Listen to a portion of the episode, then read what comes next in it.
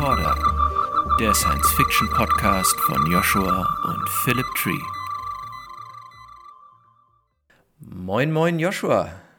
Hallo, Philipp, und herzlich willkommen all unseren Zuhörern. Und herzlich willkommen und vor allen Dingen herzlichen Glückwunsch und alles Gute zum Geburtstag. Ivan Erdloff, der uns heute wieder als Gast zur Verfügung steht. Schön, dass du dabei bist. Danke, danke. Ja, schön wieder dabei zu sein und ja, danke für die Geburtstagswünsche. Bei mir ist der Geburtstag ja schon wieder fast vorbei. Ja, die Zeitverschiebung macht es möglich. Umso mehr vielen, vielen Dank, dass du dir an deinem Geburtstag Zeit für die nächste gemeinsame Episode hier im Podcast nimmst. Und nach dem großen Spaß, den die letzte Episode gemacht hat, freue ich mich ganz besonders dass wir jetzt gemeinsam uns mit dir über deine Ideen und Visionen für das Jahr 2050 unterhalten dürfen. Gerade wenn wir später zu den Kategorien Politik, Gesellschaft, Wirtschaft kommen, freue ich mich auf sehr, sehr spannende Ideen und, äh, und Visionen für dieses Jahr. Wie sieht das bei dir aus, Joshua? Ja, ich äh, genau die Punkte, die du auch angesprochen hast. Ich würde natürlich dann auch gern wissen, ob er glaubt, dass 2050 Schweine fliegen können. Aber da kommen wir bestimmt auch noch drum. Dann nehmen wir dann eine, eine eigene Unterkategorie für dieses Gespräch. Fliegende Schweine. Ein Muss im Weltall. das habe ich mir gedacht. Das Wichtigste schon geklärt. Ja, Ivan, wir hatten ja schon so ganz kurz drüber gesprochen. Unsere Idee ist, dass wir mit einer ganzen Gruppe von Autoren uns mal anschauen wollen, was sind so jeweils die Ideen, die Visionen, die Vorstellungen, die Fiktionen für das Jahr 2050 und wie wir im Podcast mit Tario schon festgestellt haben, können wir dann ja 2050 mal darauf zurückblicken, was wir so an Visionen und Ideen entwickelt haben. Wie sieht das bei dir aus, wenn wir jetzt gemeinsam als Science-Fiction-Autoren durch die Zeit reisen und als Autoren können wir das ja glücklicherweise und im Jahr 2050 landen? Was siehst du da, ähm, wenn wir da auftauchen um uns herum? Wie sieht die Welt 2050 in deiner Vision aus? Das kommt darauf an, wo wir landen und es kommt massiv darauf an, in welche Richtung sich manche äh, Geschehnisse entwickeln äh, oder auch nicht. Äh, das wird jetzt etwas weniger lustig wie meine humorischen Ausflüge. Äh, ich sehe, wenn ich jetzt sage, okay, ich springe in die Zeitmaschine, schlüpfe hinaus im Jahre 2050, äh, sehe ich ein paar Eckpfeiler auf jeden Fall werden wir die Auswirkungen äh, des Klimawandels sehr drastisch sehen, egal wo wir rauskommen, halt in verschiedenen Varianten, aber ich glaube, um das kommen wir nicht drum herum. Äh, wir werden, ich sage jetzt nicht, dass wir ein dystopisches Mad Max Wasteland sehen, aber auf jeden Fall eine veränderte Landschaft äh, Auswirkungen auf Landwirtschaft, auf Klima, auf Wetterextreme. Wenn es in den technologischen Bereich geht, wo uns seit 80 Jahren quasi fliegende Autos versprochen werden für in ein paar Jahrzehnten, das sehe ich eher fraglich. Äh, 2050 auf jeden Fall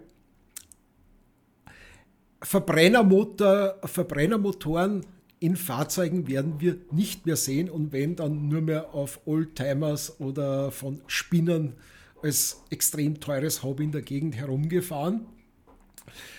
Ähm, was Mode betrifft, ich bin ein Banause und ich stehe dazu. Ich glaube, Leute wie ich werden immer noch mit schwarzen T-Shirts herumlaufen und den Jeans dazu. Ich glaube nicht, dass wir da irgendwelche Synthetik-Smart-Fasern an jeder Person sehen werden. Ähm, ich glaube, die größte Frage und die, wo man am längsten drüber diskutieren muss und alle Faktoren berücksichtigen muss, ist, in was für einer Gesellschaft würden wir aufwachen im Jahr 2050? Also wie ist, wie ist Herrschaft, Berufsleben, demokratische Partizipation und so weiter geregelt? Wie hat sich das entwickelt? Und ich denke, das ist ein riesenfetter Themenkomplex, wo wir einfach viel mehr ins Detail gehen müssten, um das jetzt zu eruieren. Das Spannende an unserer Zeitmaschine, die wir uns äh, ausdenken, kann ja sein, dass sie uns nicht nur in ein beliebiges Jahr bringt, in diesem Fall das Jahr 2050, sondern wir könnten auch den Ort wählen, an den wir reisen. Was würdest du eingeben in den Computer, wo sollen wir rauskommen, wenn wir mit der Zeitmaschine unterwegs sind? Also wenn ich feig auf Nummer sicher spielen will, dann würde ich sagen, bring mich nach Skandinavien. Äh, aus gesellschaftlichen und aus ökologischen Gründen. Äh, ich glaube aber am spannendsten, am spannendsten wäre es äh, entweder, entweder die USA oder China. Aus ganz naheliegenden okay. Gründen. Ja, was sagt der Jungs? Wo reisen wir hin? USA oder China? Vielleicht, vielleicht erstmal in die USA und danach noch nach China? Ich würde so gern beides hören. Ja, also. Ja, gut. Packen wir genug Treibstoff ein, dann reisen wir in beide Richtungen. Okay, wo reisen wir denn hin in den USA? Äh, ich würde sagen, in ich meine, Kalifornien wird sich wahrscheinlich klimatisch massiv verändern, aber ich würde mal sagen, äh, gehen wir dorthin, äh, wo die Aufmerksamkeit sonst eher weniger ist. Gehen wir in den mittleren Westen oder in den Stahlgürtel. Sagen wir einfach Indianapolis. Indianapolis ist, ist eine solide Ansage, ja. Ja, super. Stellen wir uns das Tadesgeräusch vor, die Zeit wabert, wir ploppen im Jahr 2050 in Indianapolis auf. Gut. Was sehen wir? Ich gehe jetzt vom Best-Case-Szenario aus, vom extrem unrealistischen Best-Case-Szenario, dass die USA doch noch die Kurve bekommt und nicht als Failed State irgendwo im Arsch der Geschichte versinkt. Ähm, wir sehen eine Neo-Industriestadt. Indianapolis war einmal Industriestadt, ist auf dem absteigenden Ast gewesen für längere Zeit, ist es jetzt gerade immer noch. Äh, ich sehe im Jahre 2050, äh, dass die gesamte technologische Entwicklung, die Hightech-Entwicklung und auch teilweise die Produktion, weil anders wird unser Best-Case-Szenario nicht funktionieren, aus dieser Silicon Valley-Entwicklung und Producing in Fernostblase heraus sich ausgebreitet hat. Und inzwischen wird auch in Indianapolis wieder produziert. Das meiste ist voll automatisiert, wenig manuelle Arbeit ist notwendig, aber entgegen allen Prophezeiungen, insbesondere die von dem verrückten Ivan Erdloff vor 30 Jahren, haben die USA ihr Gesellschaftssystem reformiert und sind nicht am Kapitalismus elendiglich verreckt, sondern haben diesen endlich überwunden. Und deswegen sehen wir auf eine Bevölkerung, äh, die mit einer Normarbeitszeit von 10 bis 15 Stunden pro Woche trotzdem einen dezenten Wohlstand genießen kann. Äh, der offensichtliche Wohlstand, also der Luxus, scheint gesunken. Dafür ist aber die Verschuldung ebenfalls massiv gesunken. Also unterm Strich sind die Leute besser drauf. Ähm, wieder rosa, rosa Flauschwolken, Regenbogen, Utopie-Version der USA. Äh, die sozialen Konflikte sind überwunden. Die äh, ethnischen Konflikte innerhalb der USA sind überwunden. Aufgrund der demografischen Änderung der letzten 30 Jahre haben wir eine weitestgehend eine Mischbevölkerung. Die Grenzziehung zwischen Schwarz-Weiß Latinos ist sehr unscharf. Ähm, diejenigen, die nur dran festhalten, werden als Dinosaurier von vorgestern belächelt. Und wenn du ein Experte auf deinem Gebiet bist, hast du schon die echt geile Chance, weil wir haben 2050. Du kannst dich bewerben für einen beschränkten Vertrag auf dem Mars. Also du erinnerst dich, boah, damals 2025, 2028 die ersten Vollidioten, die zum Mars geflogen sind. Die Hälfte ist draufgegangen und die, die geflogen sind, haben keine Chance gehabt, jemals zurückzukommen, also keine realistische. Inzwischen schaut, schauen die Dinge ein bisschen anders aus. Der Rückflug, zumindest in 10, 15 Jahren, 2060, 2065, ist nicht unrealistisch. Und die Angebote, auf dem Mars zu fliegen, sind durchaus verlockend, weil das wird ja entsprechend abgegolten, wenn man das immer noch geisteskrank hohe Risiko eingeht und in eine von Musk seine Todesfähren da einsteigt. Äh, aber inzwischen die Überlebenschance ist irgendwo bei 70 bis 80 Prozent. Und wenn du da deine fünf oder zehn Jahre abdienst, hast du ausgesorgt fürs Leben. Was aber jetzt gar nicht mehr so verlockend ist, weil dieser Semisozialismus, der sich durchgesetzt hat, ja sowieso für deine grundlegenden Bedürfnisse sorgt. Aber wenn du jetzt Superluxus willst und komplett geisteskrank bist, dann auf zum Mars.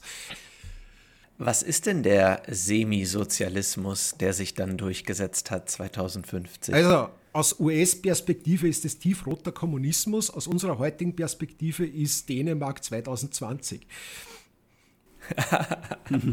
also du verreckst nicht mehr, weil du dir kein Insulin leisten kannst, wie es heute in den USA an der Tagesordnung ist. Ähm, du kannst studieren gehen, ohne dass du noch eine halbe Million Schulden hast. Äh, und es gibt sogar sowas wie Arbeitslosenversicherung.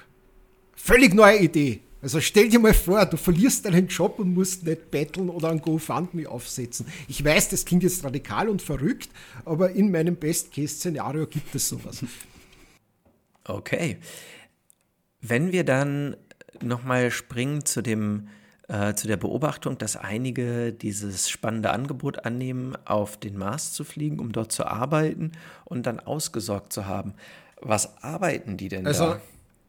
Also welcher Job steht an auf dem Mars? Also wenn man jetzt realistisch, ich weiß, Sie behaupten immer noch, dass die ersten Siedler in drei Jahren oder so unterwegs sind. Ich glaube es nicht.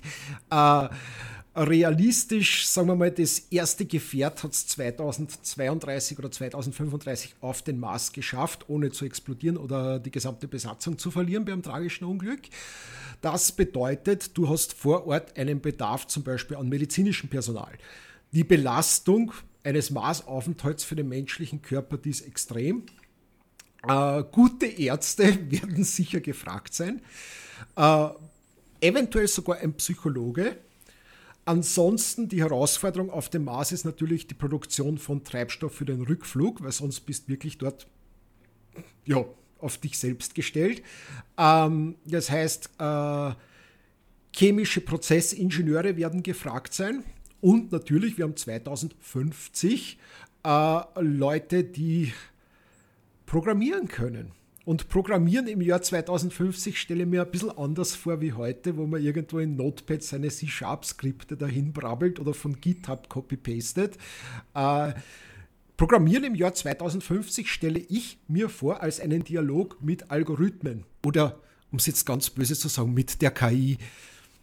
Ähm, also, okay, wir brauchen also Gesprächstherapeuten für die Menschen und für den genau. Computer.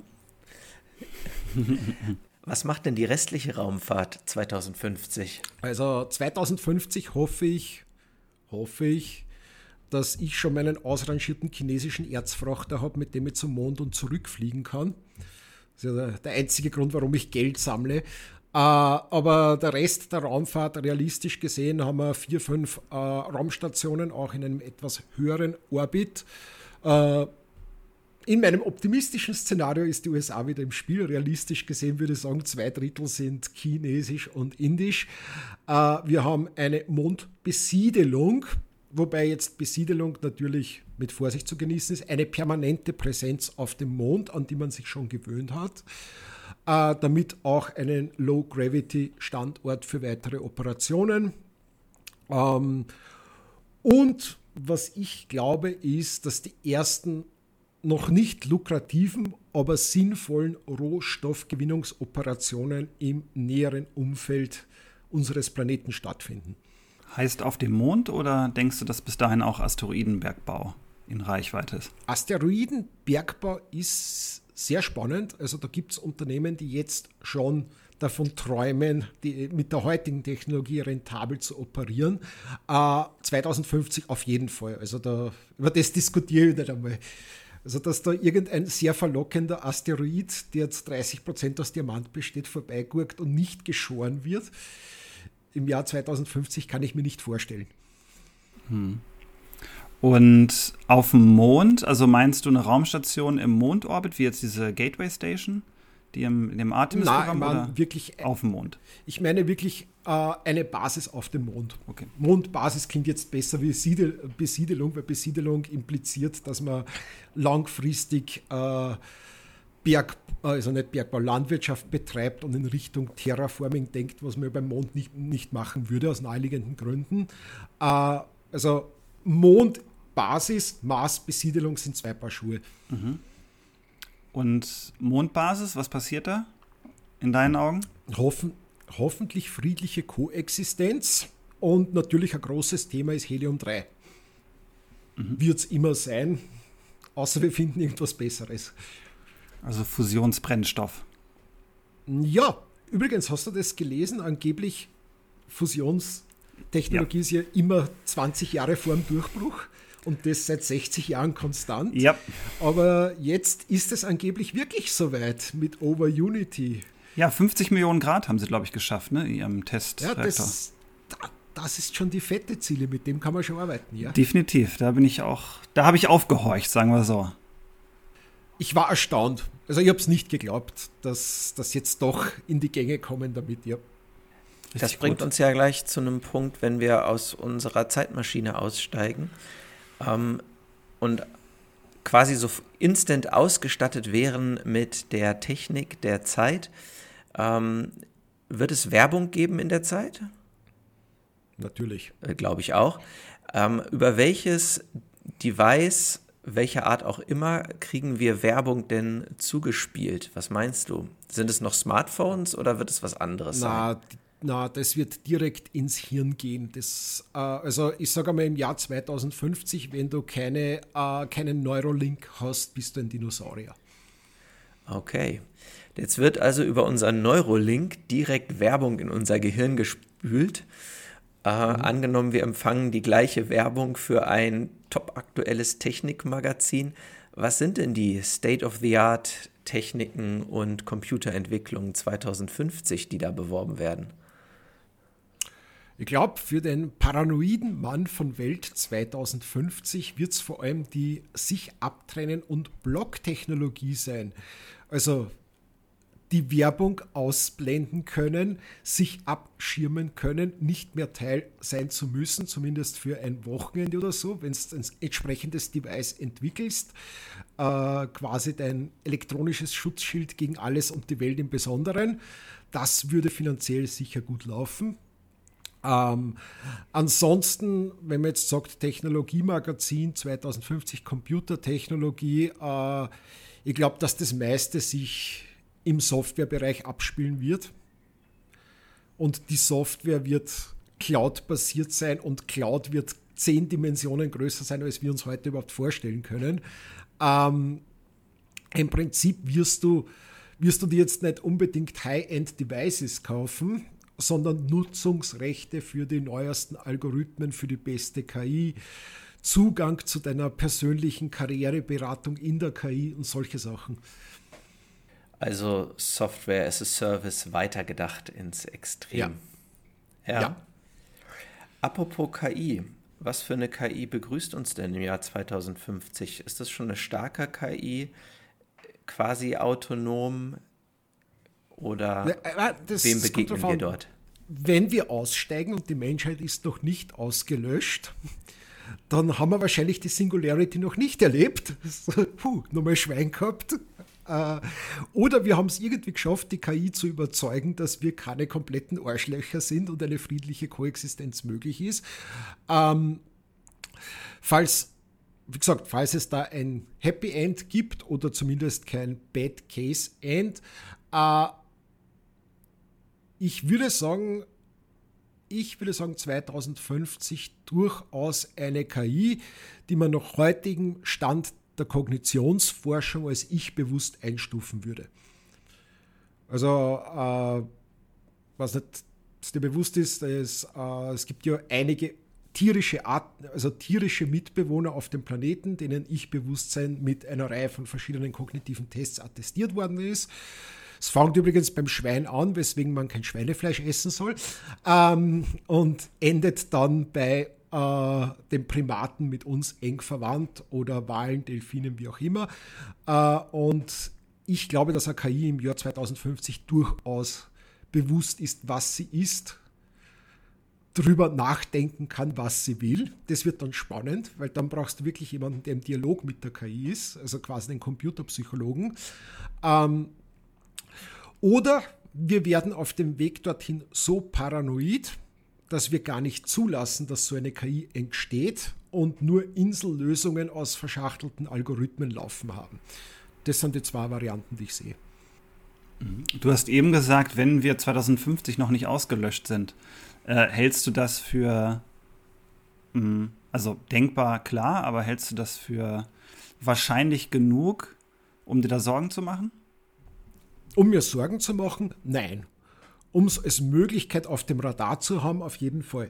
Und ich rede jetzt nicht unbedingt von der, äh, ich rede jetzt nicht unbedingt von der KI, die uns alle fressen wird, weil das ist ja auch so ein sehr äh, homozentrisches Weltbild, wenn man davon ausgeht, oh mein Gott, wir sind dann wichtig genug für die KI, um ausgelöscht zu werden, ist ja auch eine andere philosophische Frage. Ich glaube nicht.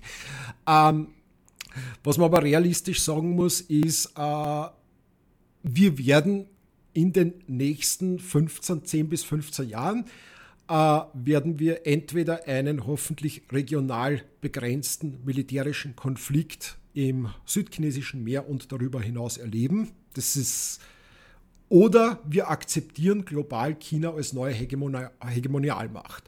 Entweder oder. Falls nicht, gibt es einen militärischen Konflikt und wenn der eskaliert, ist es gefährlicher als die KI. Also wir, wir hoffen natürlich, dass alles schön beschränkt bleibt und es gibt vielleicht einen regionalen Schlagabtausch, dann gibt es ein bisschen Kräftemessen und äh, entweder Rest der Welt zeigt Zähne oder wer auch immer dann herauskommt, solange das nicht eskaliert und zu einem nuklearen Schlagabtausch wird, kein Problem.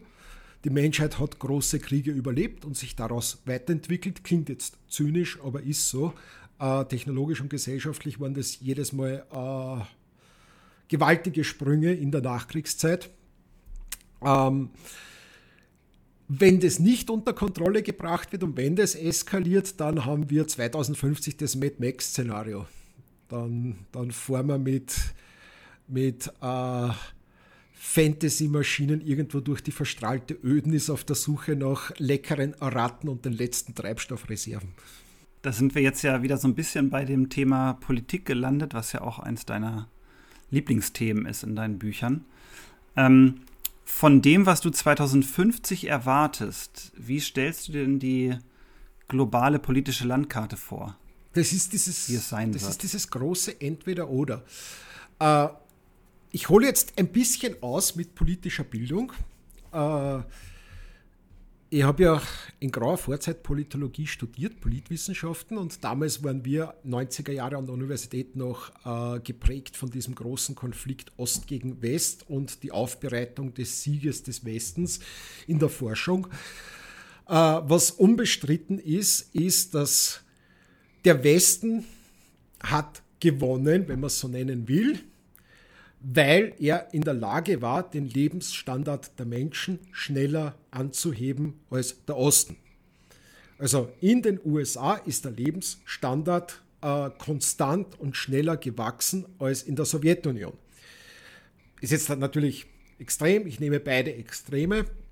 Ähm, und in den 80er Jahren äh, war es für den Osten nicht mehr finanzierbar, sowohl den Lebensstandard anzuheben, was sie schon gemacht haben, aber halt auf einem langsamen, niedrigeren Niveau, als auch das Rüstungsrennen mitzumachen. Das war einfach, denen ist das Geld ausgegangen. Die wurden zu Tode gerüstet und war ein Erfolgserlebnis.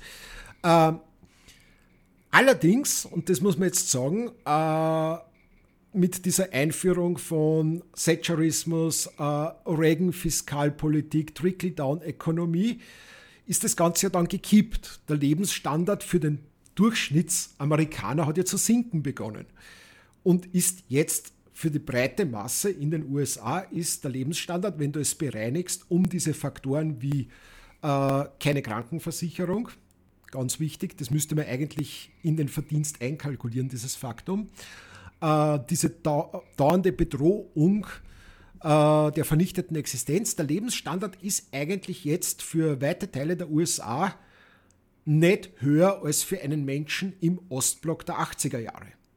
Das ist einfach so. Und gleichzeitig schafft es aber China. Und wenn man jetzt anschaut, okay, das alte Wettrennen war USA gegen äh, Sowjetunion, USA hat gewonnen. Äh, jetzt haben wir dieses Rennen, eigentlich ist es ein Dreierrennen, wir haben dieses Rennen USA, Europäische Union und China.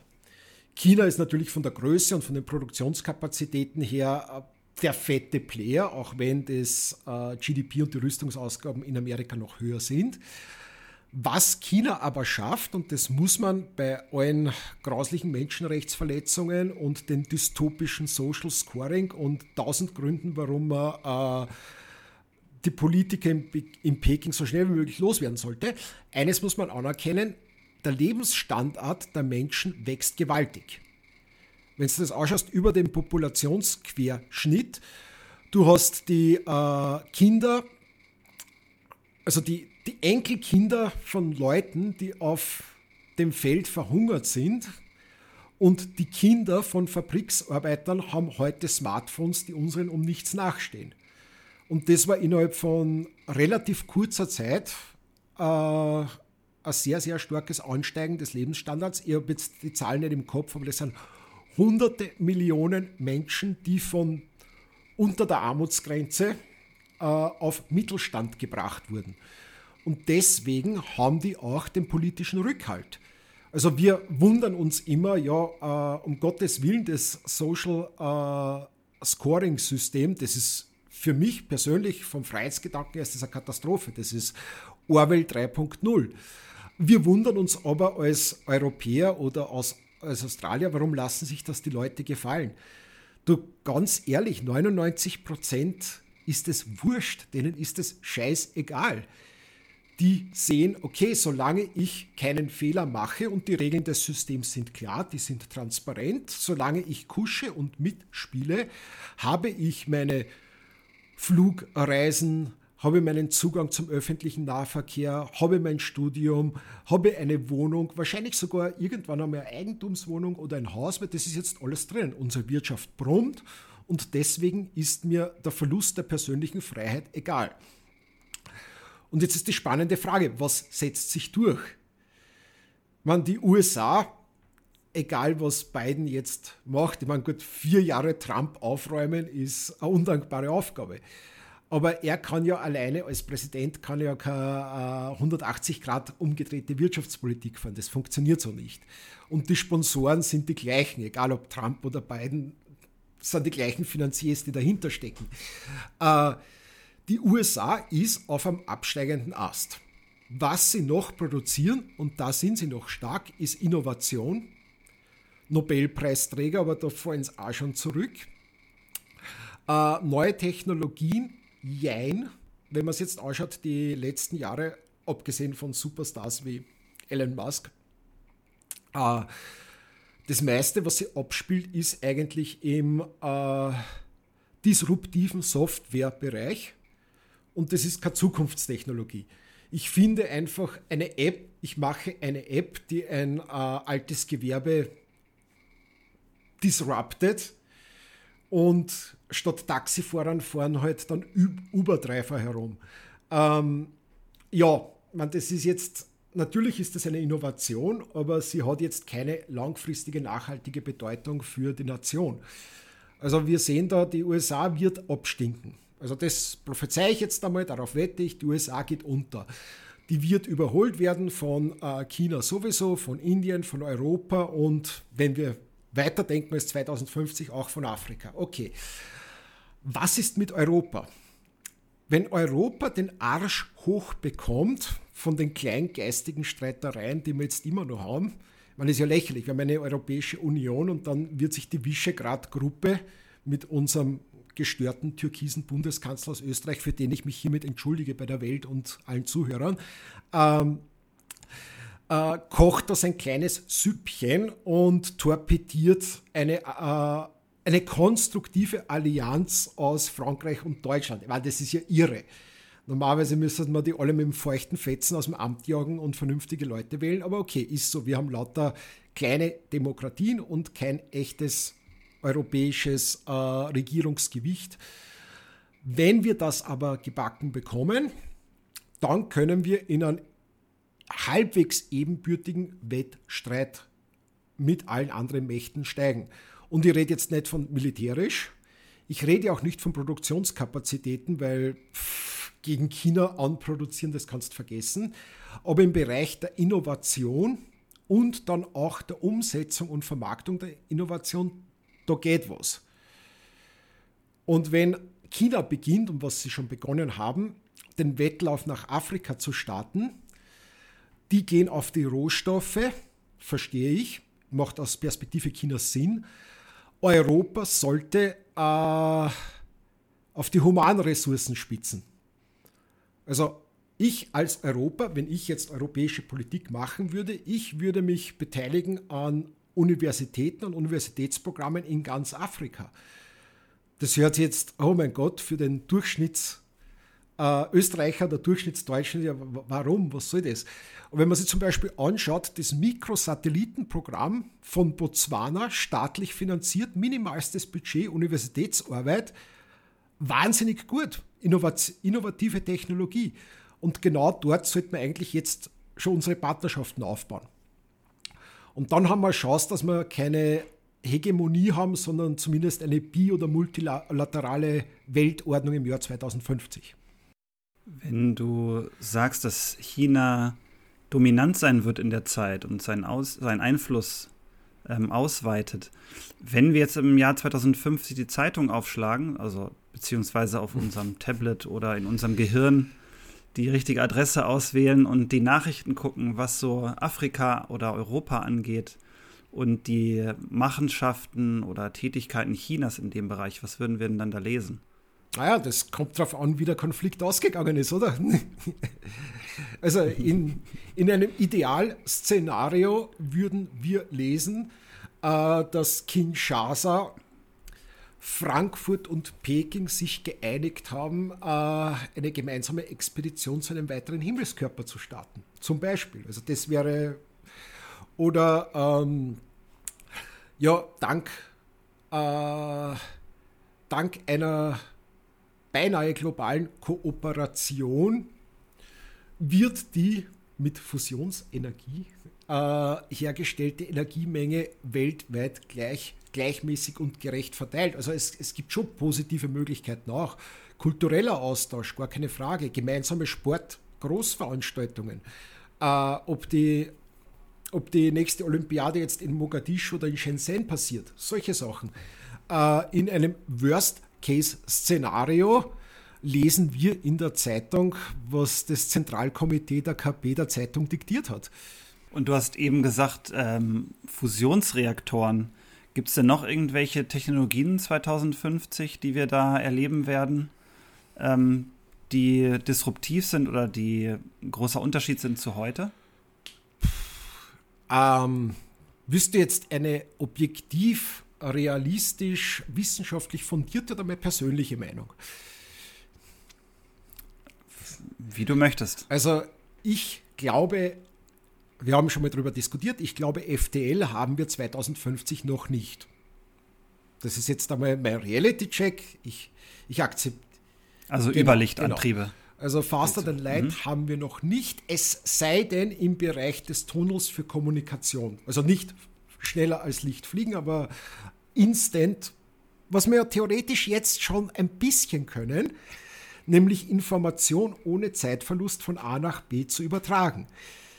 Wir beherrschen ja im Laborexperiment schon die ersten kleinen Baby-Steps zur Quantenteleportation, was keine echte Teleportation ist, sondern einfach eine Verschränkung. Und Zustand A wird ohne Zeitverlust, egal wie groß die Distanz ist, auf, äh, auf äh, Experiment B übertragen. Ähm, was ich mir aber was ich ziemlich sicher bin, ist, dass wir im Jahr 2050 teilweise Gravitation beherrschen. Beherrschen ist jetzt ein großes Wort, ich sage manipulieren. Kommt das Hoverboard? Also das, das wird als Luxus, als Luxusteil oder zumindest als militärisch genutzte Technologie wird es das geben. Bin mir ziemlich sicher, ja. Wir brauchen ja eigentlich nur Reverse Engineering machen von dem ganzen Zeug, was jetzt in den UFO-Akten freigegeben worden ist. Das, das, Traurige ist, sie haben es ja nicht wirklich freigegeben, das ist nur immer geschwärzt wie Sau, was dann den Kongress übergeben haben. Aber zumindest technologisch sagen sie schon so, pff, also nach unserem Stand des Wissens ist es unmöglich, außer du hast eine gewisse Kontrolle über Gravitationseffekte. Der Bob Lazar ist ja einer der bekanntesten Ufologen, ja. wenn ich mich nicht irre der meinte ja auch, dass es diese Technologie schon geben würde, beziehungsweise die erforscht würde, weil sie aus einer fliegenden Untertasse rausgeholt du, ob's wurde. Ob es aus einer fliegenden Richtig? Untertasse rausgeholt wurde oder aus einem Nazi-Geheimlabor am Ende des Zweiten Weltkriegs, ist auch schon scheißegal. Äh, na, wirklich, das ist jetzt egal wie. Beides ja, eine Kategorie. Egal wie abstrus die Theorie ist. Äh, wenn wir jetzt Okay, lassen wir jetzt mal die Ufologen außen vor. Nehmen wir mal in Nick Cook, den Autor von Hunt for Zero Point. Der war jahrelang Redakteur von Jane's Aviation, ist, ist beurlaubt worden, auf ein Sabbatical geschickt worden, um seine Recherchen äh, ohne Einfluss von Janes machen zu können, was eigentlich ziemlich cool ist. Äh, und der hat einige sehr glaubwürdige Regierungsaussagen, und das ist jetzt auch schon 10, 15 Jahre her, äh, dass teilweise Antigravitationstechnologie schon benutzt wird. Da gibt es ja diesen Ingenieursstreit okay. um die F-117, wo sie sagen so, ja, entweder, entweder stimmen eure Triebwerkskennzahlen nicht oder ihr habt nur irgendein anderes Ass im Ärmel, was nicht offiziell disclosed ist. Mhm. Da, zum ersten Mal. Ich wollte gerade sagen, da bin ich äh, nicht firm genug. Da musst du mich jetzt aufklären oder am besten uns und unsere Zuhörer.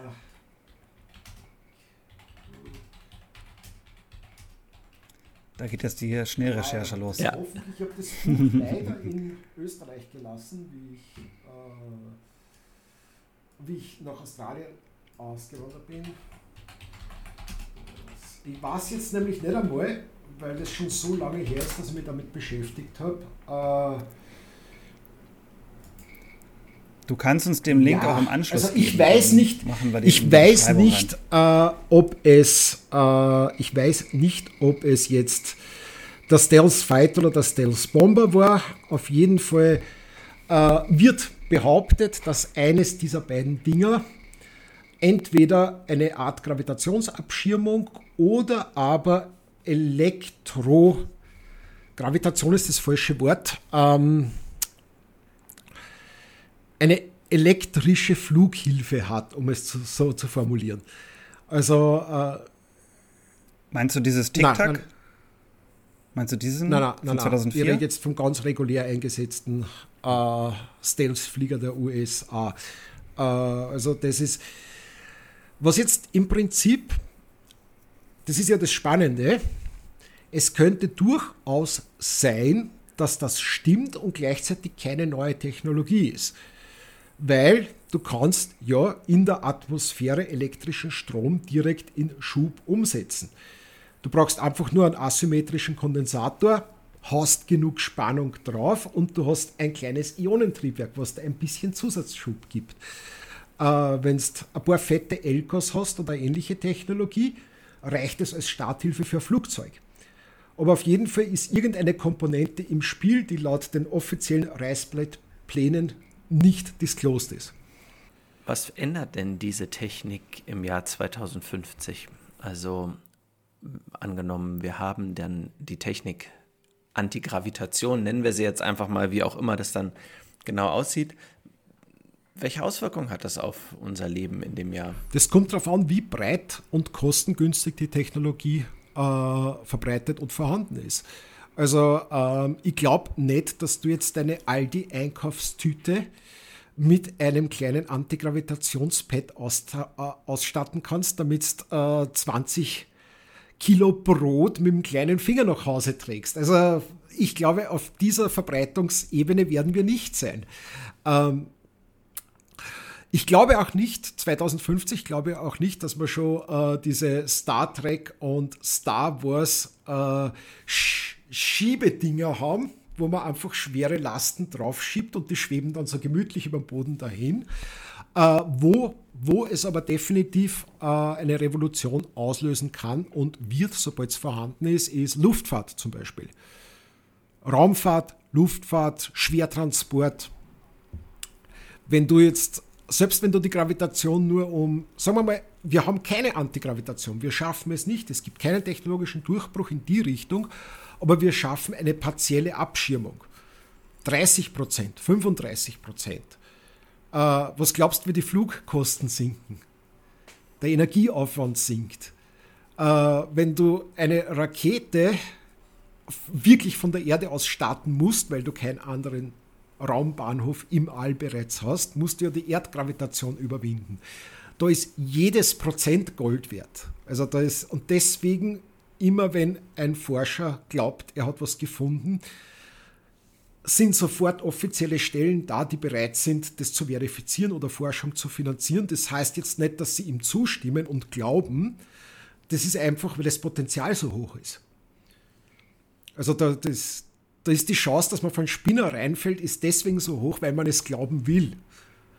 Aus tausend wirtschaftlichen Gründen. Mhm. Klassiker. Was ist denn der Transport 2050? Das ist ja ein spannendes Thema. Ähm, Fliegen, Individualverkehr, Autos, welcher Antriebsart auch immer. Spielt die Bahn noch eine Rolle? Ich glaube. Was passiert mit dem Schiffsverkehr? Ich glaube, dass die Bahn eine massive Rolle spielt, ganz ehrlich. Äh, wir stellen uns jetzt vielleicht die Hightech-City vor bei unseren Fantasien, aber vergiss nicht, wir haben eine Population von, sagen wir mal, wir haben im Jahr 2050 10 Milliarden, es so eine schöne runde Zahl ist. Und von denen werden immer noch genug Menschen irgendwo in äh, rural abgeschiedenen Gebieten am Arsch der Welt leben. Und es ist jetzt wurscht, ob das jetzt äh, irgendwo im australischen Outback, äh, im Allgäu oder tief im brasilianischen Regenwald ist. Irgendwer ist immer am Arsch der Welt zu Hause. Entschuldigung ins Allgäu. Äh, wunderschöne Gegend, war immer gerne dort, aber ja, wir reden jetzt gerade von dieser Diskrepanz zwischen Metropolen und Arsch der Welt. Wir können auch gerne das Waldviertel nehmen in Österreich. Schöne Gegend, herrlich klare Luft. Das ist so eine urtümliche äh, Abgeschiedenheit, wo Eltern noch Geschwister sind. Und in solchen Gegenden, in solchen Gegenden äh, hast halt dann keine automatisierten Antigravitationstaxis, die dich zum Gastwirten und wieder nach Hause schupfen.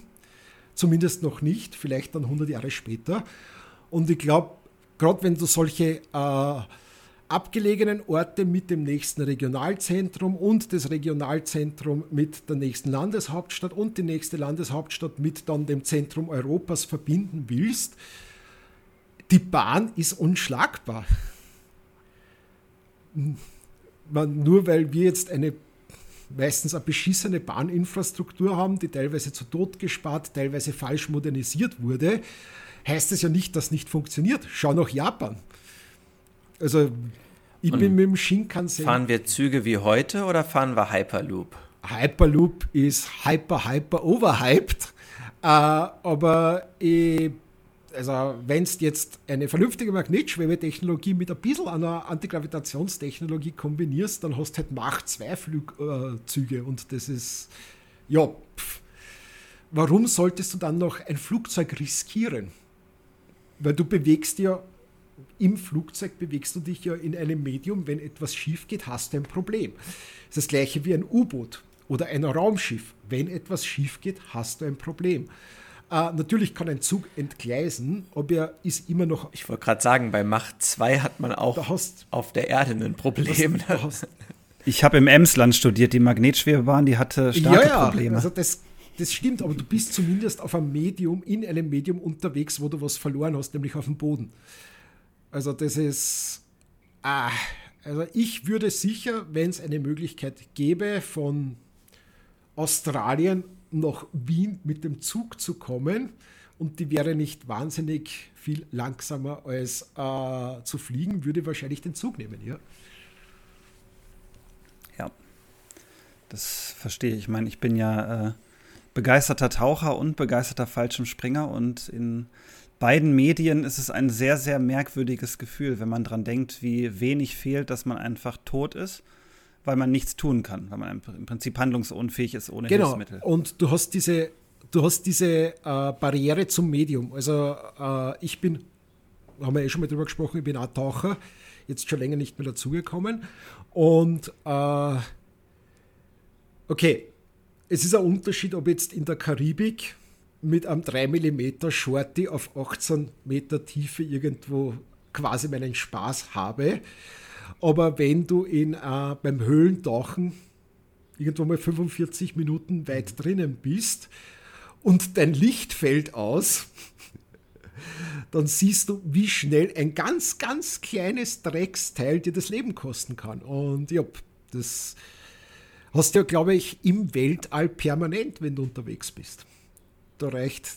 Ja, ja ich, ich habe das, also ganz, ganz kurze Anekdote, aber in, auf den Philippinen sind wir einmal auf 40 Meter runtergegangen, mhm. in einen Wrack getaucht und da, ich war noch ganz normaler Open Water Diver und eine Tauchlehrerin aus Deutschland, die war schon Dive Master, mhm. Tauchlehrer mit viel Erfahrung, ähm, kommt ungünstig mit ihrem Oktopus mhm. gegen eine Tür oben, verliert das Mundstück, sucht das dann und gerät in Panik weil sie die Tür nicht mehr findet. Dreht sich ein paar Mal im Kreis und die konnte nur noch von ja. anderen Tauchern rausgezogen ja. werden, sonst wäre die gestorben da unten. Also jemand mit viel Erfahrung. Äh, geht, geht schneller, als man denkt. Äh, man gehört von einem Bekannten, der ist, äh, heute sagt man immer sowjetischer, heute sagt man russischer Kampftaucher gewesen.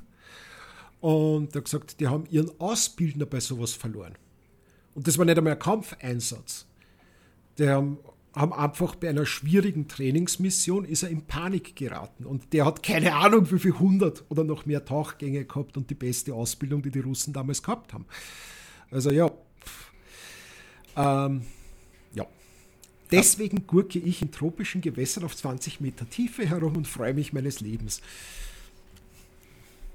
Ja, ich mache das auch so. Es ist ja. angenehmer. Brauchen auch nicht die dicken Anzüge haben. Aber das ist eigentlich eine spannende fühlt. Frage.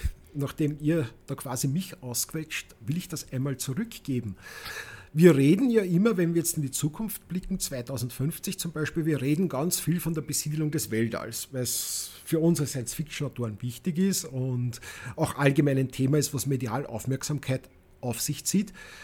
Wie sieht es aus mit der Besiedelung der Tiefsee? Warum denkt man darüber nicht nach? Spannende Frage, das hatten wir schon mal in einem, in einem Podcast angeschnitten. Ich weiß nicht, ich glaube mit Brandon Q. Morris, als es um den Mars ging und warum wir so viel übers All wissen und so wenig ja. über unsere Tiefsee. Ich persönlich glaube ja, dass A, nicht so viel wirtschaftlicher Benefit da unten wartet, wie im Weltall vermutet wird. Deswegen gehen die mhm. Gelder nicht dahin. Und B, wenn der Klimawandel kommt, wie wir das mutmaßen, und wenn wir mit dem Meer weiter so umgehen, wie wir aktuell damit umgehen, dann wird es nicht unbedingt attraktiver, im Meer zu leben. Gibt so meine ja, Befürchtung. Äh, ein altes, gibt ein altes Blue Byte äh, Computerspiel, Schleichfahrt, was dann nachher die Nachfolger Aquanox bekommen oh, hat. Ja. Eins bis drei. An den erinnere ich mich. Äh, ja, an Aquanox 2 habe ich mitgearbeitet, längere Zeit her. Ähm, und da muss man schon sagen, äh, diese Idee ist mir nicht unrealistisch vorgekommen, dass die Menschen die Erdoberfläche so versaut und verwüstet haben, dass halt nur mehr ein paar hunderttausend in unterseeischen Stationen überleben. Also ich finde das jetzt gar nicht mehr so abstrus. Also wenn man die, der Elon Musk sorry, ist halt so, so ein Reizthema, äh, argumentiert ja immer, damit, wir müssen den Mars besiedeln, um eine multiplanetare Spezies zu werden, damit wir eine Chance haben, äh, in einem Worst-Case-Szenario quasi als Spezies zu überleben. Das ist ein Argument, dem man nicht widersprechen kann. Das ist im wahrsten Sinne des Wortes ein Totschlagargument, das stimmt schon. Äh, wenn wir jetzt aber eine Katastrophe haben, zum Beispiel dieser fette Killer-Asteroid, mhm. der immer wieder in der Science-Fiction-Literatur auftaucht und ganz beliebt ist bei den Kollegen. Äh, und wir schaffen es noch nicht ins All zu fliehen, ist für mich meiner Meinung nach die Tiefsee immer noch realistischer. Also ich persönlich sehe da mehrere Probleme. Das eine ist der Druck. Wir haben ja im, ich glaube, am tiefsten Punkt am Marianengrafen irgendwie einen tausendfachen Druck von der Erdoberfläche. Ähm, was natürlich schwieriger ist für viele Operationen als gar kein Druck, wie im Vakuum. Oder, stimmt, ja. was auch ein Problem ist, ist das Medium drumherum.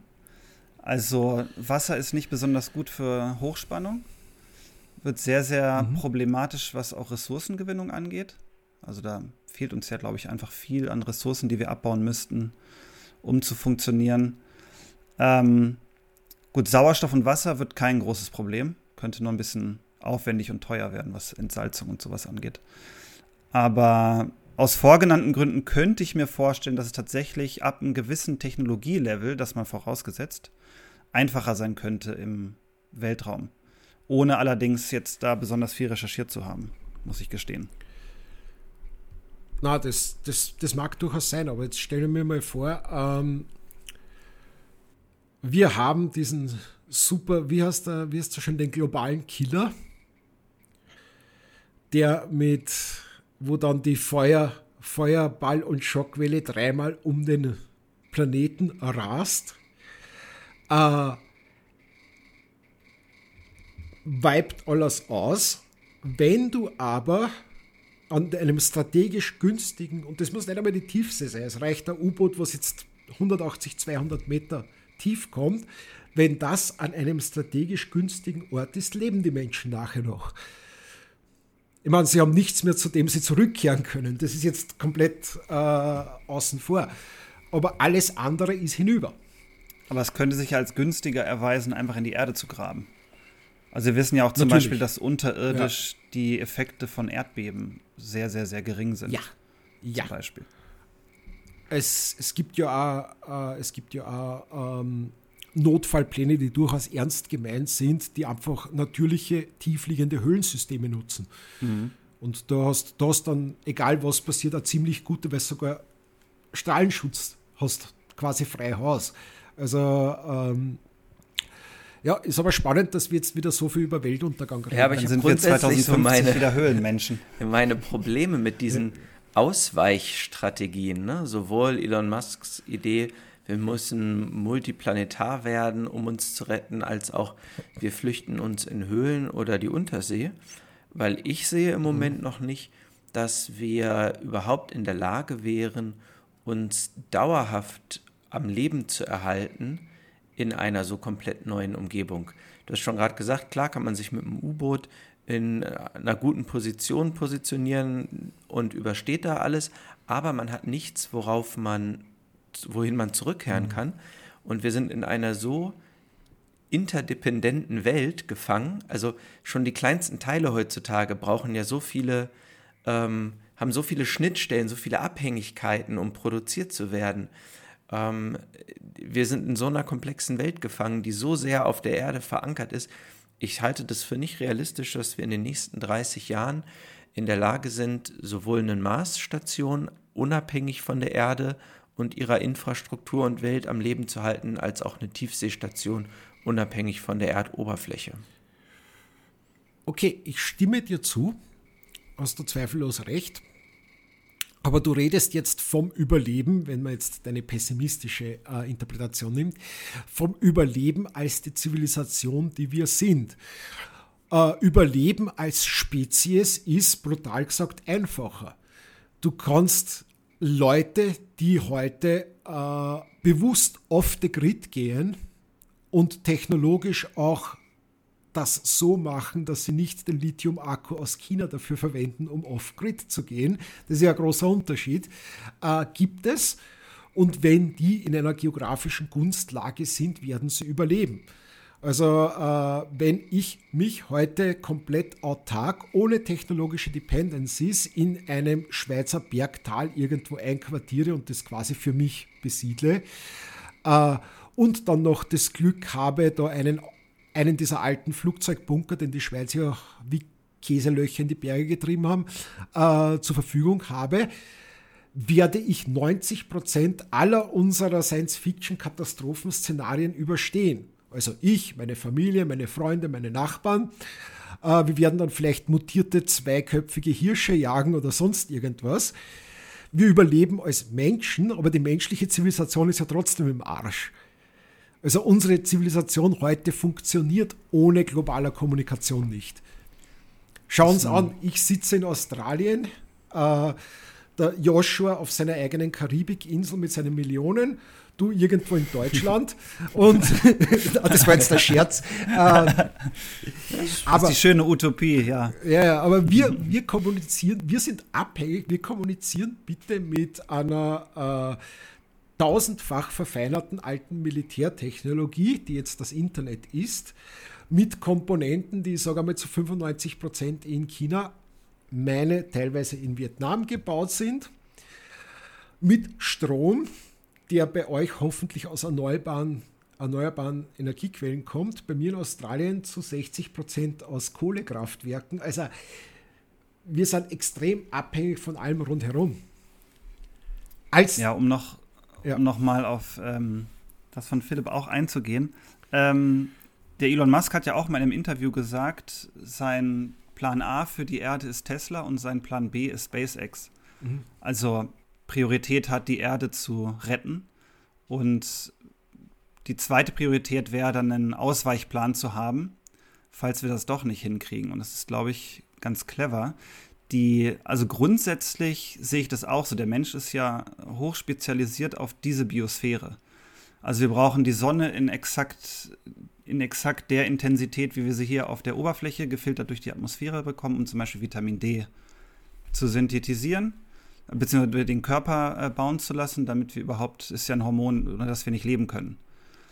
Und da stelle ich mir immer vor, dass wir im Prinzip wie so eine ganz besondere Tierart sind, die in einer ökologischen Nische überleben kann. Das heißt, um das irgendwo anders zu können, müssen wir diese Nische simulieren.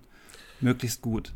Aber ein großes Problem ist ja, dass wir das wahrscheinlich technisch könnten, auch auf dem Mars, mhm. wenn da mehr Geld reinfließen würde. Natürlich. Aktuell sind ja im Vergleich zum, zum weltweiten GDP sind ja die Ausgaben für Raumfahrt und Technologie in die Richtung sind ja ein Witz. Ja. Also wenn wir ein Prozent des weltweiten GDPs einsetzen würden, was Musk ja auch oft fordert, dann könnten wir, glaube ich, sogar 2050 schon eine Stadt auf dem Mars haben. Das ist technologisch alles gar nicht so weit weg, wie wir uns das vorstellen. Ja. Wir brauchen nur massiv Investitionen. Okay, da zwei Anmerkungen dazu. Äh, ja, du hast recht. Das gleiche, warte, ganz Sorry, kurz ja. noch, das gleiche würde natürlich auch für die Rettung unseres Klimas gelten. Ja. Nicht zu vergessen. Okay, dann habe ich nur mehr eine Anmerkung, danke. Äh, äh, also zu deinem, dass wir jetzt hochspezialisiert sind auf diese äh, Nische in der Biosphäre, das ist korrekt. Wenn du aber alle moralischen und ethnischen Bedenken über Bord schmeißt, sind wir heute schon sehr wohl in der Lage, diese Nische gentechnisch sehr massiv zu erweitern, indem wir den Mensch selbst erweitern. Also das ist, ist eine Möglichkeit, ja. Also das ist und was jetzt dieses, äh, das ist eine ganz spannende Geschichte, du hast recht, wenn man jetzt einfach die Militärausgaben, nimm einfach 10% des Militärbudgets, was weltweit verballert wird, und wir haben eine Siedlung auf dem Mars. Aber kein Problem. Ja. Ich habe einmal, äh, das ist jetzt ein paar Jahre her, vielleicht sind wir technologisch schon ein bisschen weiter, ich glaube acht oder neun Jahre, habe ich ein Paper gelesen. Äh, Co-Autor war jemand von der NASA und ich glaube, Stanford oder MIT, auf jeden Fall ein Ingenieur hat da auch mitgeschrieben. Und die haben argumentiert, dass mit dem Stand vor acht Jahren mit dem 1,2-fachen jährlichen Militärbudget der USA einmalig, wären wir bereits in der Lage, ein Generationenschiff zu bauen und auf dem Weg nach Alpha Centauri zu schicken. Also das muss man sich mal vorstellen von der Relation her. Und das waren aber Leute, die überzeugt sind, dass es technologisch Wahnsinn wäre, mit unseren heutigen Mitteln ein Generationenschiff zu bauen. Die haben das nur verwendet, um ihren Standpunkt zu verdeutlichen und zu zeigen, wie wenig Geld aktuell in Raumfahrt gesteckt wird. Das ist, glaube ich, dieser O'Neill-Zylinder. Ne? Das ist ja ein ziemlich ähm, gut ausgedachtes Konzept, das heute technisch durchaus möglich ja, es ist. Halt Wäre halt nur extrem scheiß teuer. aufwendig, aber noch immer billiger als eineinhalb Jahre US-Militärbudget ist. Es ist verrückt. Es ist wirklich verrückt, was da gehen würde. Jo. Ja. Ich würde gerne noch mal unser Gespräch so ein bisschen äh, auf unsere Jahr 2050 Expedition leiten. Ähm, wir haben ja noch, noch so ein paar Punkte nicht uns angeschaut. Mhm. Was mich noch interessieren würde, im Jahr 2050, wir in Indianapolis, ähm, es gibt ja Krankenversicherung, ja. hast du schon gesagt, weil im Semisozialismus der USA sowas plötzlich verfügbar ist. Ähm, wir werden nun krank und nutzen die Vorzüge der Medizin des Jahres 2050. Was haben wir denn da neue, an neuen Dingen? Also das ist einmal die äh, große Frage, an was bist du überhaupt erkrankt? Ich wage zu behaupten, wenn du einen normalen Schnupfen hast, wirst du weiterhin so leiden wie heute oder wie vor 50 Jahren oder wie vor 100 Jahren. Warum? Weil es keine Priorität hat. Ein Schnupfen bringt dich nicht um und deswegen wird da nicht geforscht. Ähm, ich, ich würde mal sagen, ähm, es ist jetzt gefährlich und ich sage so etwas normalerweise gerne nicht also nicht gerne on air, aber ich glaube, der Krebs wird bis dahin besiegt werden. Ich sage es deswegen nicht gerne, weil äh, das verleitet dann zu, naja, warum sollte zum Rauchen aufhören? Bis ich Krebs bekomme, gibt es eh schon eine Heilung. Nein, bitte, nein, lebt. Ich, ich appelliere an den gesunden Menschenverstand für einen gesunden Lebenswandel. Aber äh, wenn man sich anschaut, Krebs ist ja nicht eine Krankheit, das ist eine Myrade von verschiedenen äh, Krankheiten basierend auf, der gleichen, auf dem gleichen Effekt in der Zellmutation. Äh, aber wir verstehen das inzwischen schon so gut und es gibt so viele vielversprechende Ansätze. Äh, in Australien, der Hautkrebs ist bei uns wie eine Kariesbehandlung. Das ist einfach eine Tatsache. Alle zwei Jahre und lässt das Stickel rausschneiden. Das ist einfach so. Du, du stirbst dran nicht. Das ist, äh, an das gewöhnt man sich. Ähm, weil es einfach äh, sehr gut verstanden wird. Es gibt eine Frühdiagnostik. Die Diagnostik wird im Jahr 2050 viel, viel besser sein. Und je früher man etwas diagnostiziert, desto besser kann man reinfahren. Äh, was ich auch ziemlich sicher bin, ähm, ist, dass der große medizinische Durchbruch wo es jetzt schon ein paar sehr, sehr gute Ansätze gibt, ist die Regeneration von Nervenzellen. Also die, die klassische unfallbedingte Querschnittslähmung ist kein lebenslanges Urteil mehr. Wird möglich sein zu reparieren. Äh, viele Krankheiten, die jetzt äh, degenerativ im Nervensystem ähm, durch, die gleiche, durch die gleiche Behandlungsmethode werden sehr viele degenerative Krankheiten im Nervensystem behandelbar sein. Managebar, vielleicht sogar heilbar. Äh, Klassiker wie Übergewicht wird ganz simpel medikamentös behandelt werden. Ähm, du hast halt immer nur diese Freak-Inzidenz, wie zum Beispiel äh, Herzinfarkt, Schlaganfall, wird vielleicht ein bisschen besser vorhersehbar oder vorhersagbar werden, aber wird trotzdem noch Leben fordern. Also das, das begleitet uns ja seit der Antike.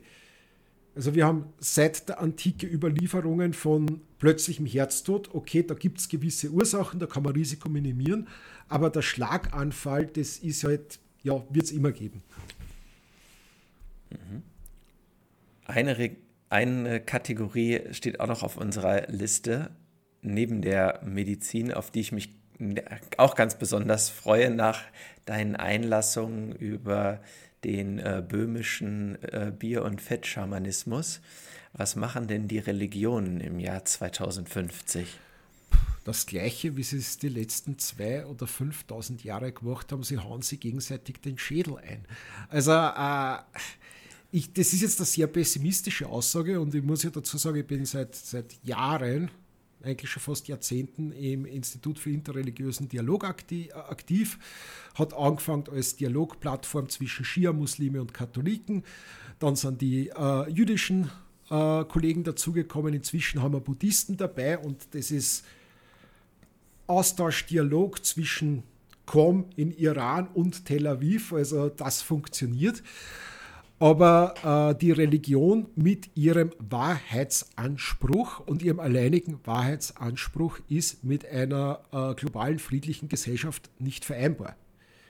Also entweder verändere ich die Religion oder ich lebe damit, dass es laufend Konflikte gibt. Es gibt nur diese zwei Möglichkeiten. Äh, Religion komplett verbieten wird nicht funktionieren. Religion durch Rationalismus austreiben ist auch oft versucht worden, wird nicht funktionieren. Der Mensch ist kein rein rationales Wesen. Der Mensch will an etwas glauben. Der, der kleine Rentner, der seinen Lottoschein ausfüllt, glaubt an etwas. Der macht es ja nicht aus rationellen Überlegungen. Äh, das heißt, die Saat für die Religion wird immer da sein. Was ich, wo ich mir ziemlich sicher bin, ist, äh, dass die heute teilweise schon ziemlich. Ich glaube, dass einerseits die äh, radikalen, extremen und widersinnigen äh, Strömungen des Islams an Bedeutung verlieren. Da bin ich mir ziemlich sicher. Und andererseits gegenüber äh, dem 0815 Islam die Vorurteile langsam verschwinden werden. Also diese Gott, äh, diese Gott sei bei uns Mentalität. Und wenn wir auf unser Beispiel USA zurückblicken, wen sehen wir denn in Indianapolis? Immer noch äh, erzkonservative ähm, Protestanten da oder äh, Evangelikale, sollte ich besser sagen, nicht Protestanten, ich entschuldige mich ganz offiziell. Ähm, ist das, äh, spielt das Weniger so eine große heute, Rolle? Aber komplett verschwunden wird es nicht sein. Meine, man muss sich ja vorstellen, bitte, das muss man sich auf der Zunge zergehen lassen, für den klassischen Bible Belt Army ist der Papst, das Oberhaupt der römisch-katholischen Kirche, äh, ein Kommunist. Ein schwulenfreundlicher Kommunist. Kein Scheiß, die sehen den so. Also dieser, dieser der Papst Franziskus ist für die eine komplette Hassfigur, weil er so liberal ist. Aber das ist ja irre, wenn du das in Relation anschaust. Äh, und ich hoffe, also ich hoffe inständig in meinem utopischen USA-Szenario, wo Bildung wieder leichter und kostengünstiger zugänglich wird, äh, dass diese komplett verbohrten äh, Reborn Christians und super Evangelikalen äh, am Aussterben sind. Ich hoffe es. Bei unserem letzten Gespräch hast du uns doch aus einem deiner Bücher berichtet, wo äh, SUVs aufgeschichtet als fahrende Statue rumgefahren wurden. Habe ich es richtig in Erinnerung? Sehen wir das auch? Ja, ja, das ist diese Woche in, auf Englisch erschienen und wird jetzt bald auf Chinesisch erscheinen. Das ist eigentlich auch ziemlich cool. Äh, äh, nein, also dieses Buch ist in der Postapokalypse und deswegen hat eine Riesenstatue aus SUV-Teilen, äh, die Statue ist ja die von Donald Trump in meinem Buch, sowas hat in einem utopischen Szenario keinen Platz. Alles klar. Brauchen wir uns darauf nicht einstellen. Ja. Nein. Wenn wir jetzt auf die Uhr gucken, wir sind ja schon wieder eine ganze Weile miteinander dabei und hatten ja. zu Beginn unserer Zeitreise gesagt, wir können uns nicht entscheiden zwischen einer Reise in die USA einerseits und China andererseits. Mhm. Frage in die Runde, reisen wir jetzt noch nach China oder verschieben wir das auf ein Wiedersehen? Ich glaube, China aus heutiger Perspektive und vor allem aus meiner australischen Perspektive, ihr seid ja in Europa quasi auf der Insel der Seligen und nicht in der direkten Machtsphäre. Ähm, das wäre fast eine eigene Sendung wert. Ich glaube nicht, dass wir das heute noch gebacken bekommen. Ja, Kannst du uns einen kleinen Teaser schon mal geben dafür? Einfach so ein ja. ganz kurzen Anriss. Ganz kurzer Anriss. Ähm, wenn, wenn China sich als Hegemonialmacht durchsetzt und auch seine Gesellschaftsvision von heute lückenlos umsetzt, dann haben wir 2050 super Hightech, wahnsinnstechnologischen Fortschritt, aber eine Gesellschaft wie im Film Equilibrium. Den könnt ihr jetzt googeln, wenn ihr wollt. Ich liebe diesen Film. Wer ihn nicht gesehen hat, unbedingt anschauen. Also, ja. ähm, einer der besten Low-Budget-Filme, die ich kenne.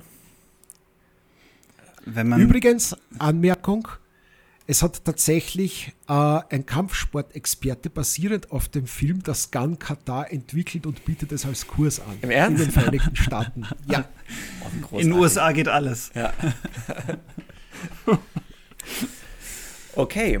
Ja, dann äh, Aufruf an unsere Zuhörer und Zuhörerinnen. Schreibt uns was in die Kommentare, für ob ihr diese Sendung hören wollt. Ich würde mich auf jeden Fall riesig freuen, wenn wir das machen und unsere Zeitkapsel starten und äh, irgendwie in Peking landen im Jahr 2050.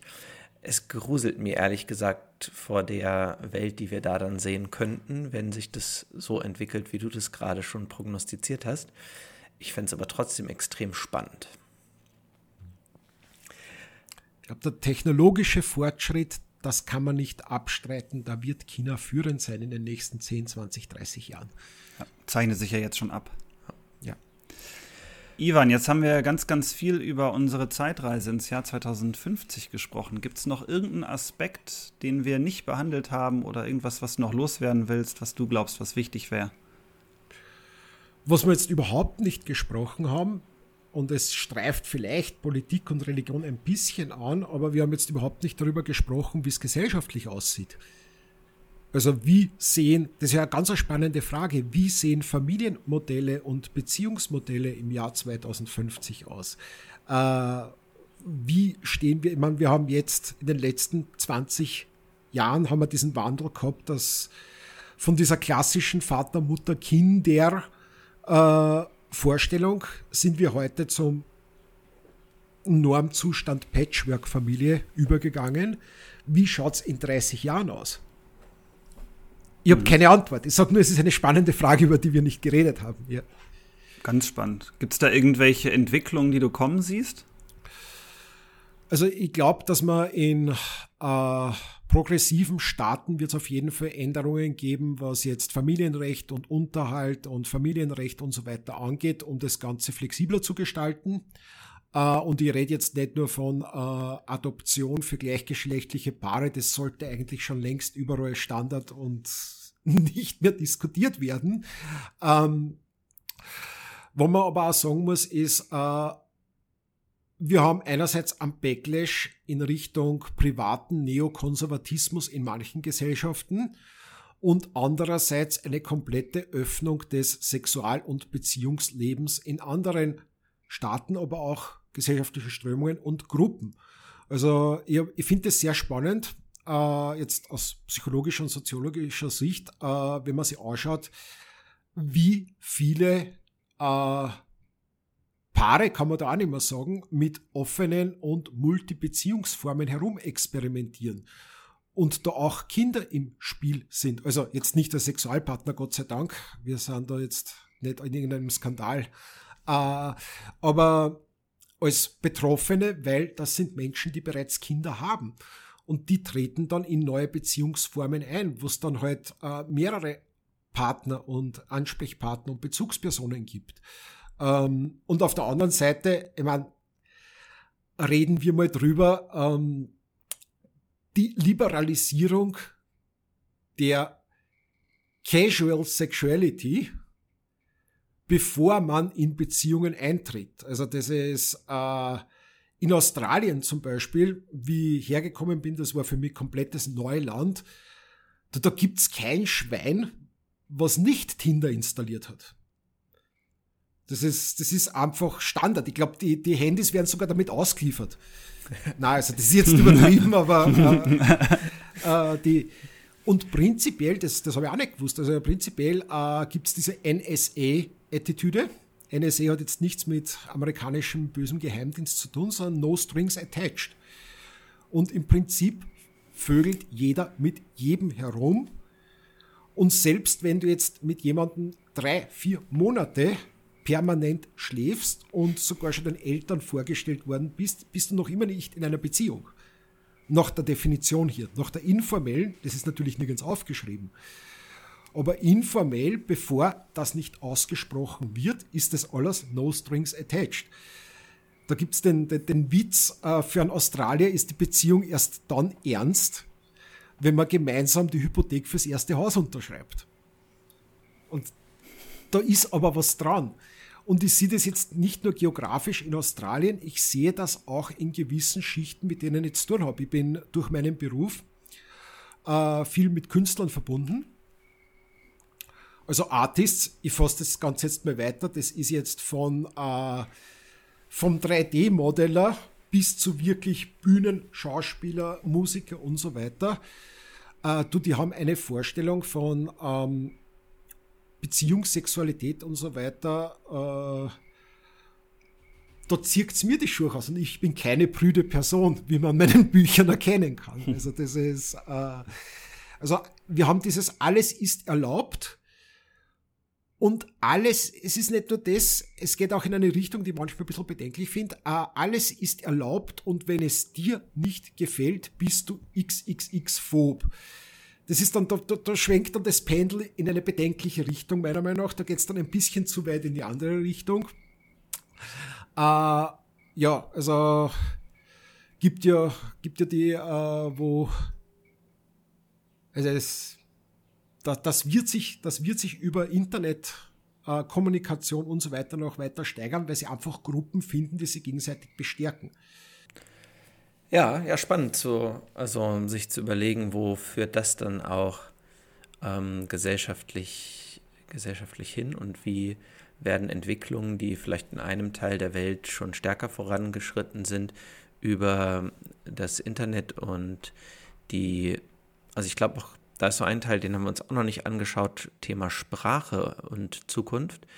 Ich glaube ja, dass dadurch, dass die Algorithmen zur Übersetzung immer besser werden, ähm, man schaue sich nur YouTube an, das jetzt schon englischsprachige Videos automatisch mit deutschen Untertiteln ähm, versieht und die sind zwar manchmal ein bisschen witzig und nicht immer zutreffend, aber das ist ja auch nur eine Frage der Zeit. Und das ermöglicht dann ja auch so Trends, die wir sind zwar jetzt schon, schon global vernetzt, aber durch die sprachliche Barriere ja immer noch nur bedingt. Aber sobald die fällt, computertechnisch, können ja so Trends aus Australien noch viel leichter hier nach Europa schwappen oder in die andere Richtung so. Ne? Wobei das eine spannende, das ist eine ganz spannende Frage, wenn du über Sprachen sprichst. Äh, ja, ich gebe dir recht, ich war bei meinem letzten Besuch in Indianapolis, deswegen habe ich auch Indianapolis vor als Beispiel genommen, weil ich mich einfach mit der Stadt sehr gut auskenne, äh, bin ich auf eine Chinesin äh, gestoßen. Ganz einfach, wir haben zu spät das Hotel gebucht. Äh, Airbnb hätte ein Vermögen gekostet, weil wir zu einer Messe gefahren sind und Überraschung, die Airbnbs waren alle voll. Also sind wir in einem Motel 23 Kilometer außerhalb von Indianapolis abgestiegen das Motel. NSA. Das Motel war jetzt nicht unbedingt das Feinste. Also, äh, wie ich mein Zimmer bezogen habe, hat sich der Resident Drug Dealer vorgestellt und hat seine Waren mal präsentiert. War super freundlich und höflich, aber und ich habe gesagt, na danke, kein Interesse. Das Zimmer neben mir war von einer Dame der käuflichen Zuneigung gemietet. Und die war aber auch voll leiwand, die ist am zweiten Tag gekommen mit einem kleinen Obstkorb und hat sich entschuldigt für die nächtlichen Geräusche und hat halt erklärt, ja, ist halt so. Und die war aus China. Und die hat ein chinesisches Smartphone gehabt mit einer Übersetzungssoftware drauf. Die hat in Echtzeit mit mir Deutsch oder Englisch, was ich wollte, gesprochen. Und das war wirklich, also das war besser wie alles, was ich auf DeepL oder Google jemals gesehen habe. Das Problem ist, wenn wir jetzt durch diese Technologie uns besser verstehen, das ist toll. Wenn wir dadurch weniger Sprachen lernen, ist es weniger toll, weil wenn du eine Sprache lernst, lernst du auch immer was über die Kultur, über die Denkweise, über Prioritäten, allein durch die Sprachmelodie und den Satzaufbau. Und das verlierst du, wenn du dich auf einen Algorithmus verlässt. Also ich würde sagen, okay, ja, ist toll, aber bitte lernt trotzdem so viele Sprachen wie möglich. Es macht Spaß. Ich übe immer noch im Klingonischen, damit ich Shakespeare endlich im klingonischen Original lesen kann. Man kann es einfach nicht würdigen. Tach, ta, tach, pe.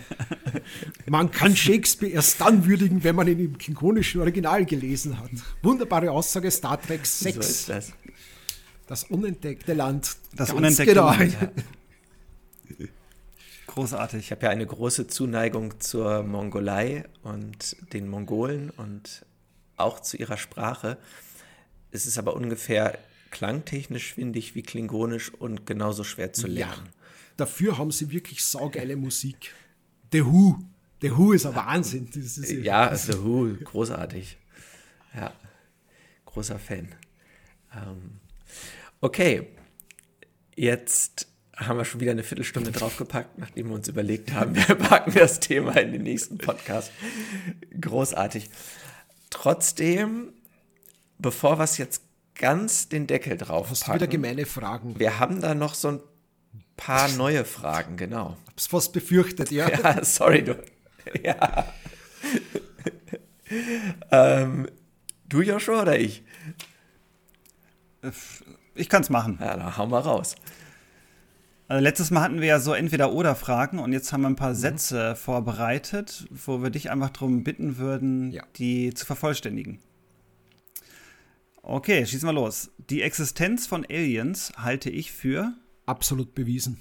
fliegende Untertassen, merkwürdige Lichter in der Nacht. UFOs sind für mich Zu 90 Prozent äh, Drohnen und noch nicht öffentlich preisgegebene Fluggeräte. Könnte ich mir einen Schriftsteller als Mentor aussuchen, tot oder lebendig, dann wäre das Stephen Hawking, ein Buch, das meine Arbeit besonders geprägt hat, ist das Kapital. Würde Hollywood anklopfen und mir anbieten, nur eins meiner Bücher zu verfilmen, dann wäre das Mutation. Zeitreisen sind doch möglich. Ich reise in das Jahr 1997. Aliens besuchen mich zu Hause und ich stelle ihnen diese eine Frage. Schon wieder. In der Zukunft wird die Menschheit neue Probleme geschaffen und alte gelöst haben. Dieses Problem wird sie gelöst haben. Saubere Energie. Und dieses Problem wird sie neu geschaffen haben. Redundante Arbeitskräfte. Ivan, vielen, vielen Dank. Hat Spaß gemacht und spätestens bis zum nächsten Mal, wenn wir über China reden, oder? Ja, gerne. Cool. Danke sehr. Ja, auch von meiner Seite aus vielen Dank und bis zum nächsten Mal und auch vielen, vielen Dank all unseren Zuhörerinnen und Zuhörern. Bis zum nächsten Mal. Ciao, ciao. Ciao. Tschüss. Das war eine weitere Episode von Treecorder, dem Science-Fiction-Podcast von Joshua und Philip Tree. Alle Infos zu dieser Episode findest du in unseren Show Notes unter treecorder.de. Schön, dass du dabei warst und wir würden uns sehr freuen, dich auch bei der nächsten Episode wieder begrüßen zu dürfen.